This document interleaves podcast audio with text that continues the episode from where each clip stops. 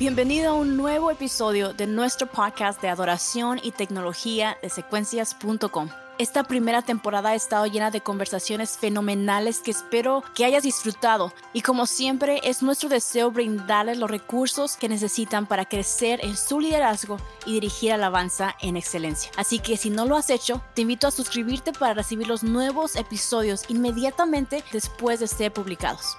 En este episodio estaremos hablando con Omar Rodríguez, productor musical y también miembro de la banda En Espíritu y en Verdad. Omar sirve en su iglesia local, Vida Abundante en Parral, Chihuahua, y es uno de los líderes de alabanza de su equipo de alabanza. Y hoy estaremos hablando acerca de sus nuevos proyectos, su jornada en estos nuevos proyectos y también su experiencia al dirigir alabanza en esta temporada.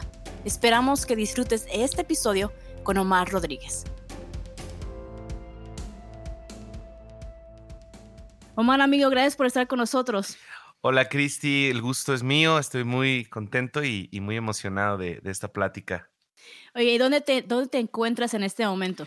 Yo estoy en Parral, Chihuahua. Parral es una ciudad pequeña al sur del estado de Chihuahua. Estamos, para los que no se ubican, estamos a seis horas de la frontera con El Paso, Texas. Entonces, estamos acá medios, medios perdidos en la nada. Entonces eres de Chihuahua y ahí se dice Chihuahua, ¿verdad? O, estoy mal. Aquí la gente pide, me da ocho pesos de chile chilaca en la tienda, así llegan.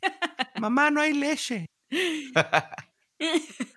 Sabes que mi hermano, cuando, cuando estaba pequeño, de que era bebé, él siempre hablaba así, pero nosotros no somos de Chihuahua. O sea, nosotros somos de Oaxaca, México. No sé si sabías eso. Ah, no sabía. Este, crecimos aquí en, Austin, pero cuando él estaba chico, sí, cuando él estaba chico, él decía, este, mamá, quiero leche.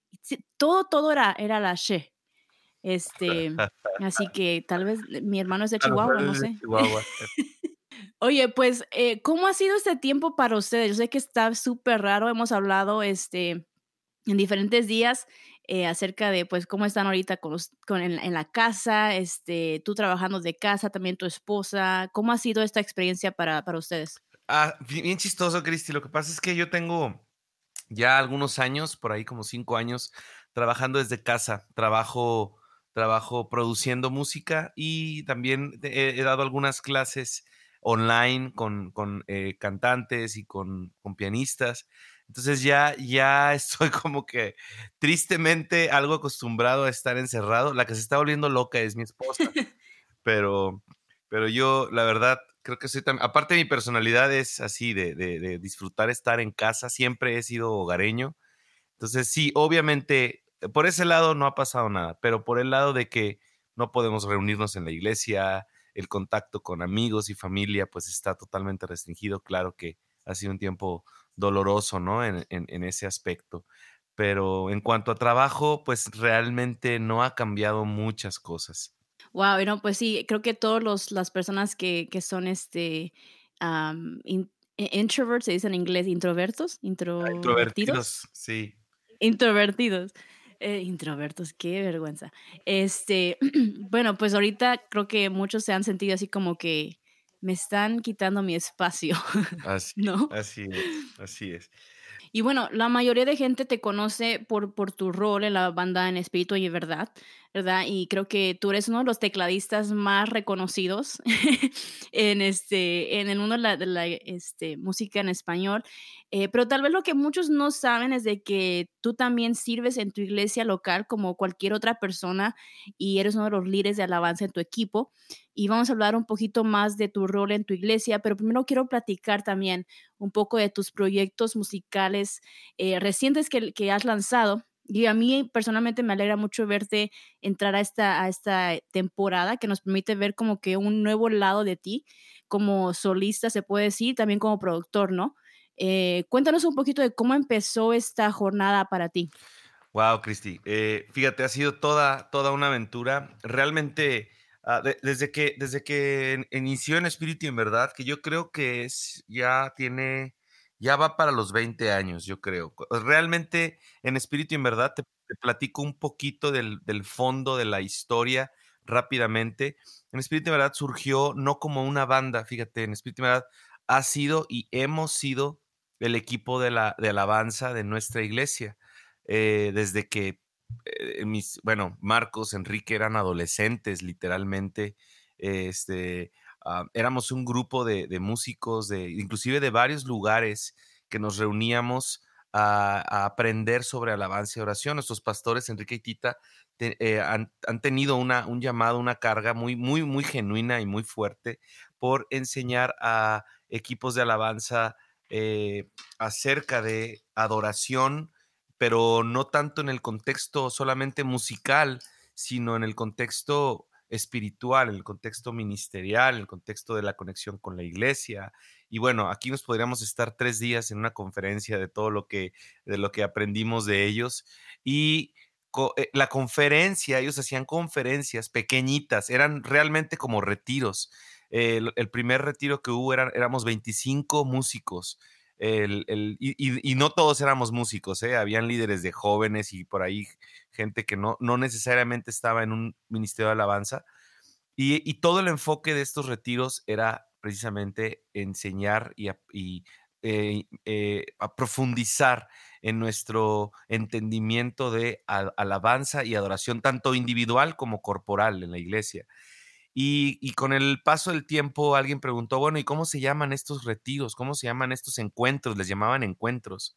¿Cómo se llaman?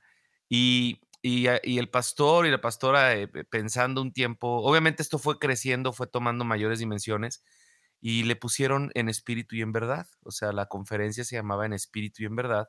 Eh, para, y no era enfocado, ya llegó un punto en que no era nada más enfocado a músicos, aunque había un énfasis, pero era el corazón de, poder enseñar a la iglesia a adorar. A raíz de esto surgieron discos, surgieron eh, canciones, surgieron mm, ya todo lo que ustedes ya conocen.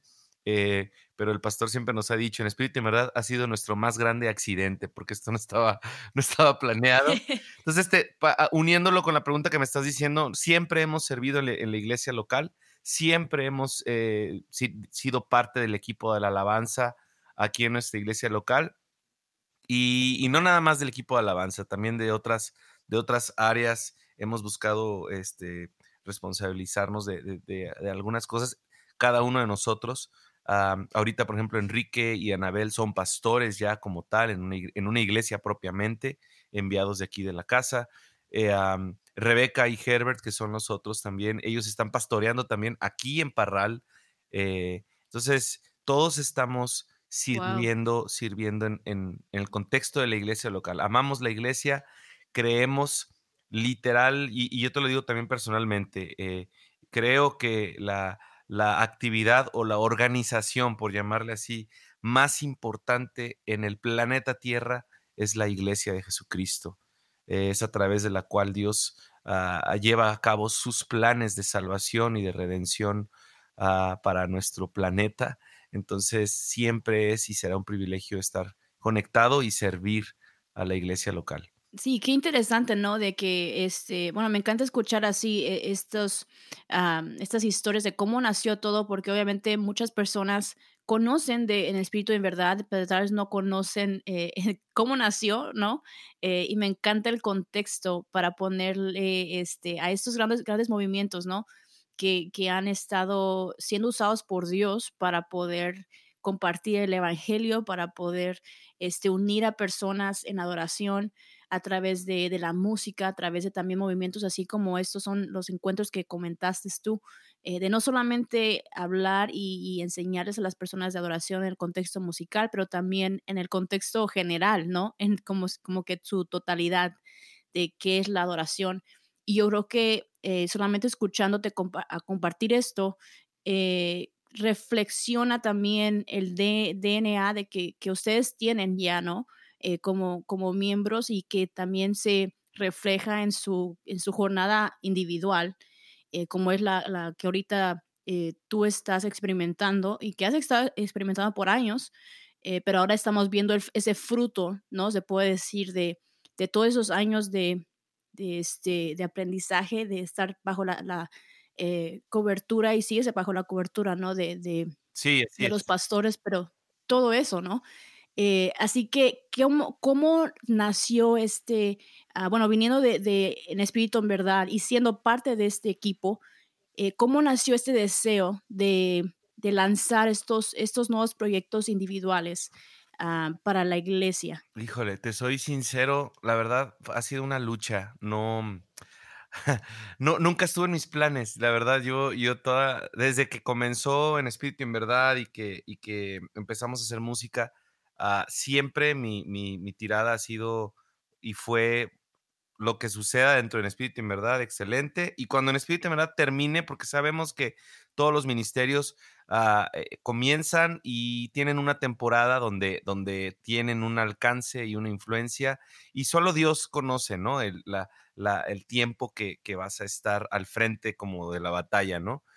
Ah, y, y, siempre nuestra manera de pensar y platicábamos entre todos, cuando esto se termine, pues no pasa nada, volvemos a a donde comenzamos, ¿no? Volvemos, seguimos siendo parte de una iglesia y, y esto, o sea, tomamos la decisión siempre desde un principio de que lo que nos definía no era lo que hacíamos afuera de la iglesia, sino que lo que nos definía es que servíamos a, la iglesia. Entonces, eh, como, como, como no ha cambiado nada de eso, esos eran mis planes.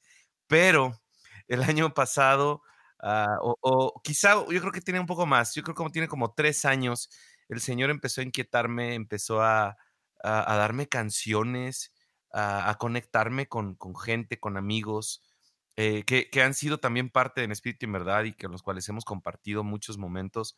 Ah, y, de repente empecé a escribir canciones, ah, pero, pero me di cuenta que eran canciones diferentes, ¿no? no algunas de ellas inclusive Ah, más hasta personales. Y, y yo, yo nada más eh, eh, como que me, me, me, me, hacía la pregunta, estas canciones como para qué serán, ¿no? Y, yo eh, empecé a, enseñárselas al pastor, a, a, Enrique, a los muchachos, pero era, es, es, muy, es muy claro que, que, muchas de esas canciones pues no, no, como que no caben en el espíritu en verdad, ¿no? Como que no es, como que no es el, el, el, sazón, o no sé cómo explicártelo, pero como que no son para el espíritu en verdad. Y, y hace, hace tres años que empezó esto, esta inquietud, sin embargo, yo estaba como en una negación, como diciendo, no, yo, yo, no, yo no me veo a mí mismo como un solista, yo no me veo a mí mismo haciendo música solo. pero pasaron algunas cositas. El año pasado específicamente fue un año muy difícil, fue un año muy complicado. Este, así que ya llevo dos años complicados seguidos. Pero el año pasado eh, yo estuve hasta hospitalizado, eh, tuvieron que hacerme una, una cirugía de urgencia y oh, las cosas se complicaron. Yo no sabía, eh, traía algunas, traía unos problemas en, mi intestino grueso y en mi vesícula y, y cuando me, operaron y, y, estuvieron ahí fue una operación muy complicada, muy dolorosa. La recuperación fue, fue extremadamente difícil. Estuve varios meses, por ahí los que me siguen en redes sociales se acordarán y se reían conmigo de que mi recuperación fue a, punta de puros jugos, no podía comer absolutamente nada por meses.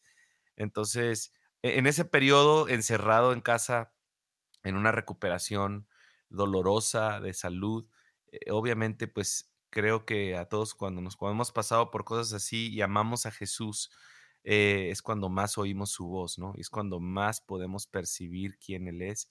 Y hubieron cosas que Él trató ahí conmigo y, una de ellas fue esto, fue, me dijo, quiero que lo hagas, quiero que, quiero que te hagas, la palabra que usó fue, quiero que te hagas responsable por lo que te estoy dando.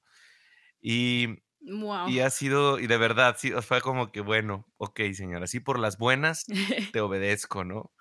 Y, esa es la razón por la que este año eh, comenzamos a lanzar esta música. Ya desde el año pasado, el proceso este que te digo de la operación y todo fue a principios de año, pero a mediados de años fue cuando ya comenzamos a grabar la música, comenzamos ahí a hacer las primeras maquetas. Hay, varias canciones que están todavía en el horno cocinándose, pero empezamos ya formalmente a partir de, la, de la segunda mitad del año pasado y empezamos a publicar justo ahora que comenzó el año, sin saber que venía todo esto, ¿verdad?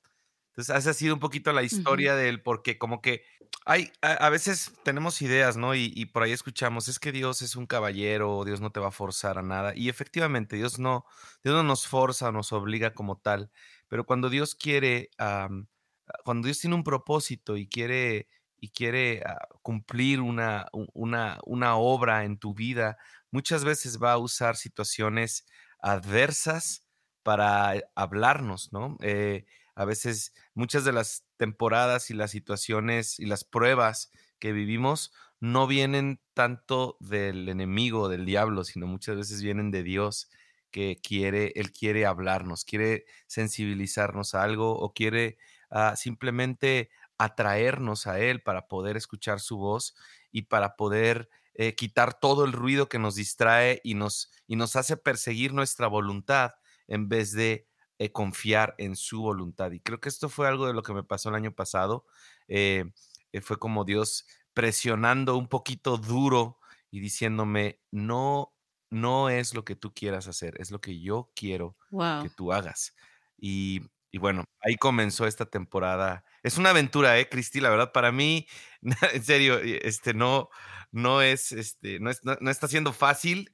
Eh, lo estoy disfrutando muchísimo por un aspecto, pero hay muchas cosas nuevas para mí eh, y, estoy aprendiendo muchas cosas. Entonces, Uh, ténganme paciencia todos, por favor. No, pero la verdad, este, escuchando, no. Bueno, yo personalmente cuando, cuando vi que estaba saliendo con, con estos nuevos proyectos, que ahora ya vemos tres, ¿no? Que bueno, divino, intercambio y libre. Uh, creo que es una, una, cosa muy padre para los audientes de que puedan experimentar también ese testimonio que tú has compartido. Tal vez muchos no saben, ¿no? Pero yo, yo sí veía tus uh, historias que te ponías, ¿no? Como un, un jugo verde y le ponías tacos al pastor, ¿no? O tacos, no sé. comentalmente diciendo, eh, sí, esto es muy rico y me lo voy a tomar. me, tenía, me tenía que autoengañar un poquito para tomarme esa cosa todos los días. Pues sabemos de que ese tiempo ha sido muy diferente, pero creo que aún en lo diferente hay muchas cosas que podemos aprender y tal vez también nos damos cuenta de cosas que hacíamos tal vez por rutina o, o hábito, pero había una desconexión en el corazón, ¿no? Y en la razón principal de, por qué hacíamos algo, por qué vamos a, tocar esas canciones, por qué vamos a escoger esas canciones, por qué servimos en alabanza, por qué estamos aquí, ¿no? Cuéntanos eh, un poquito de, para, para dar un poquito de, contexto de tu rol en la iglesia. Ah, fíjate, mi, mi, rol en la iglesia ha sido por, ya, ya perdí la cuenta de años, eh, soy parte del equipo de alabanza. Ah, eh, soy uno de los directores de Alabanza, habemos, varios. Rebeca, eh, eh, Rebeca Bremer es, una de las, ella es la líder de alabanza en el contexto de nuestra iglesia, pero vemos varios que estamos ayudando a, hemos, hemos disfrutado mucho el poder repartirnos el, el, pues la responsabilidad, la carga de, del equipo de alabanza y, y tengo ya muchos años este, en, esto.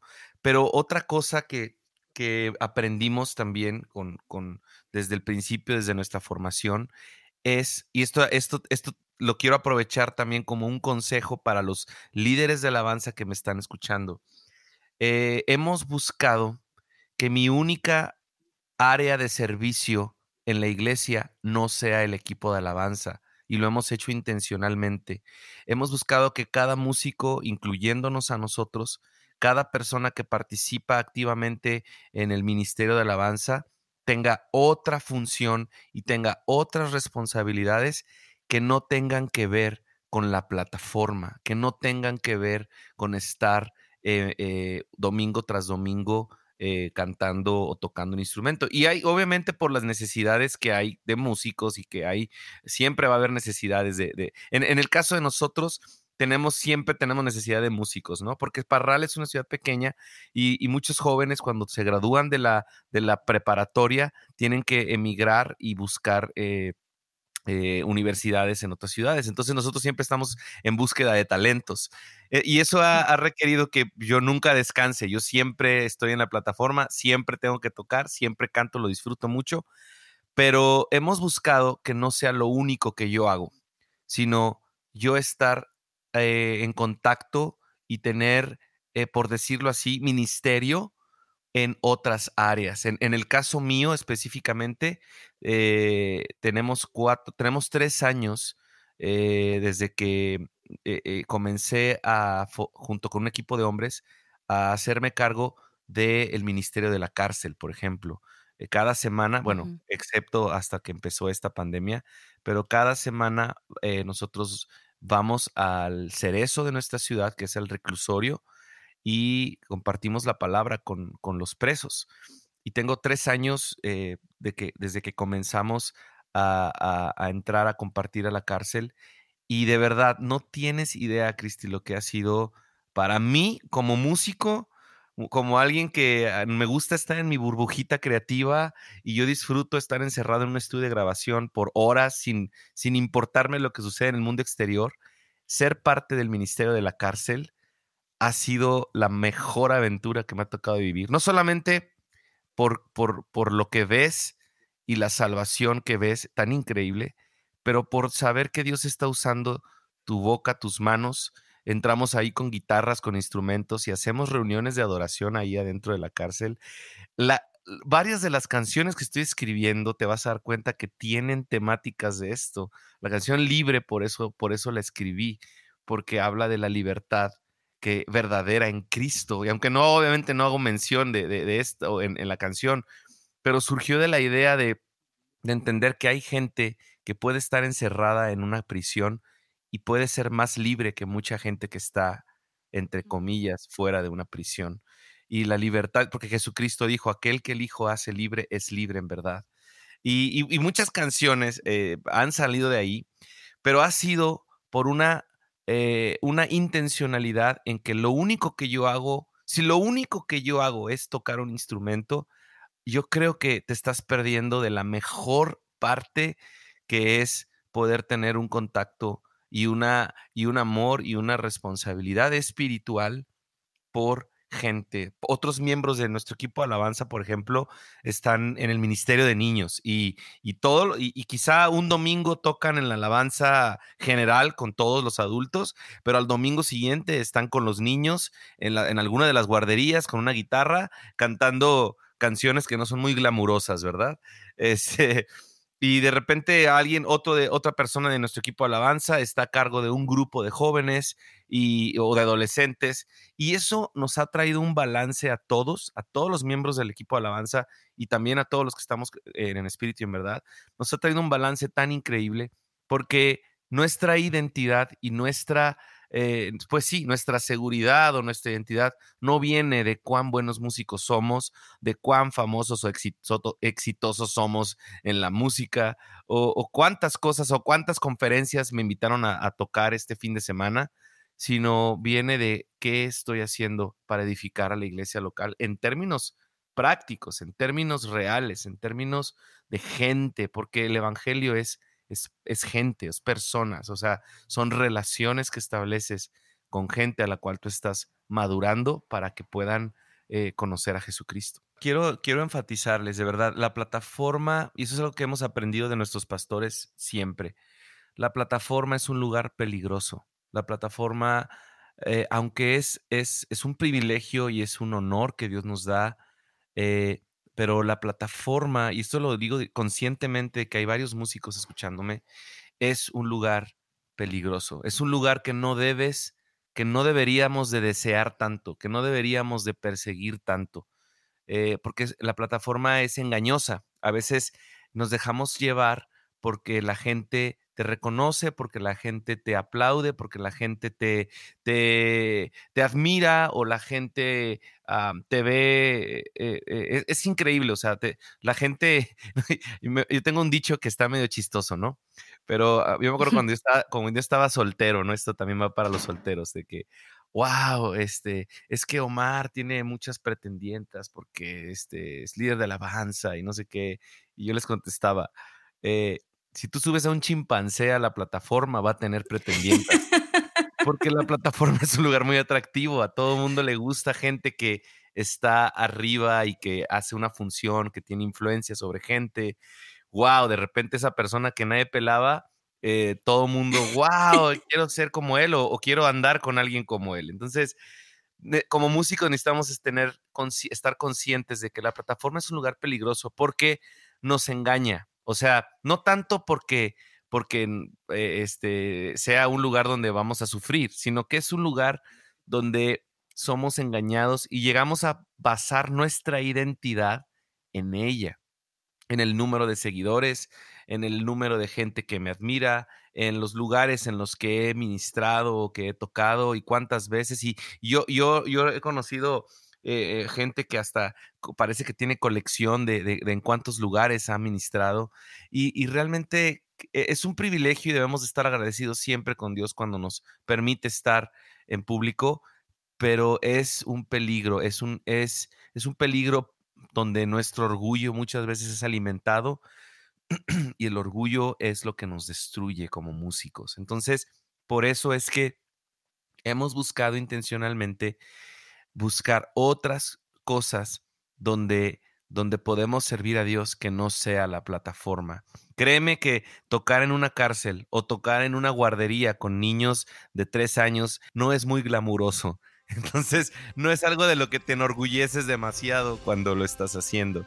Y, y creo que, sin embargo, es lo más saludable que podemos hacer como músicos, servir a la gente.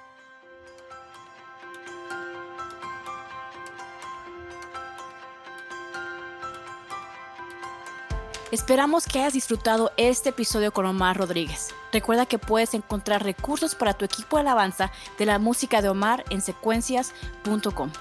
Nos vemos en el siguiente episodio.